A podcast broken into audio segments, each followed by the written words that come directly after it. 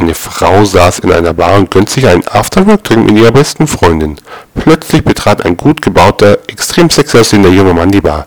Er war so umwerfend, dass sie ihn unterbrochen anstarrte. Der junge Mann bemerkte ihren starren Blick und ging direkt auf sie zu.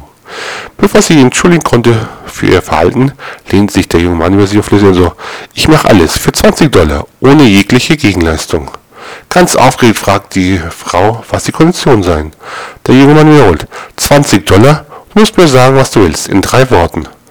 Die Frau überlegt seinen Vorschlag für einen Moment, dann zog sie ganz behutsam einen 20-Dollar-Schein aus der Tasche. Sie drückte ihm den Schein ganz gefühlvoll in die Hand, zusammen mit ihrer Privatadresse. Sie schaut ihm tief in die Augen, spitzt ihre Zunge und ließ sie ganz langsam über ihre Lippen entlang gleiten. Sie ihm die Hand auf den Oberschenkel, lehnt sie mit ausgestreckter Brust zu ihm und flüstert ins Ohr, Putz mein.